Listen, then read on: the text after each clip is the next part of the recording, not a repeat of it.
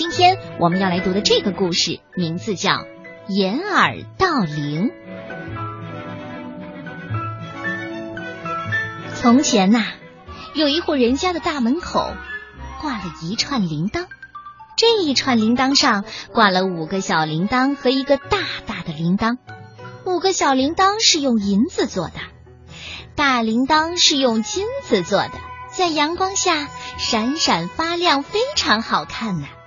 风一吹来啊，铃铛就会发出叮叮当当、优美动听的声音。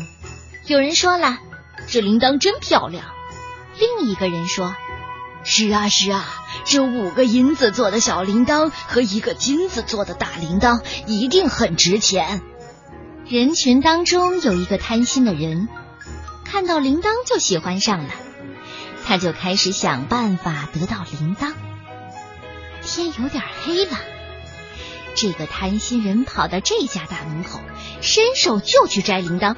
他的手刚刚碰到铃铛，铃铛就叮叮当当的响了起来，声音传到了院子里。铃铛的主人赶快跑出来：“哎，你在这干嘛呢？”贪心人赶紧把手放了下来。呃，你家的铃铛实在太漂亮了，我只是摸一摸它，对，摸摸它。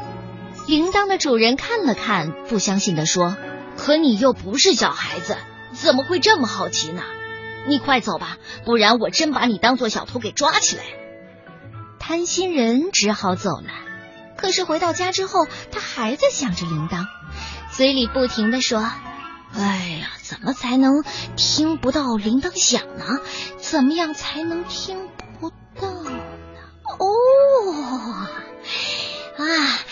耳朵捂住，就听不到响声了。啊，对，我捂住耳朵不就行了？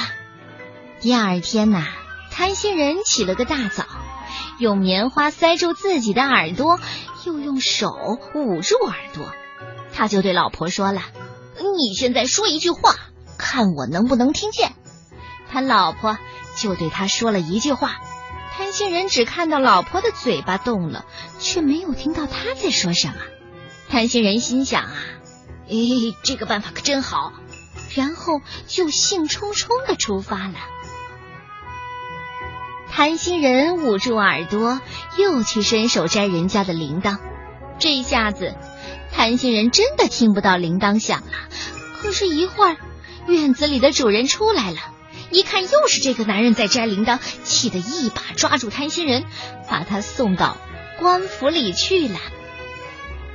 你以为捂住自己的耳朵，但是却捂不住别人的耳朵，别人当然还是能听到铃铛响啦。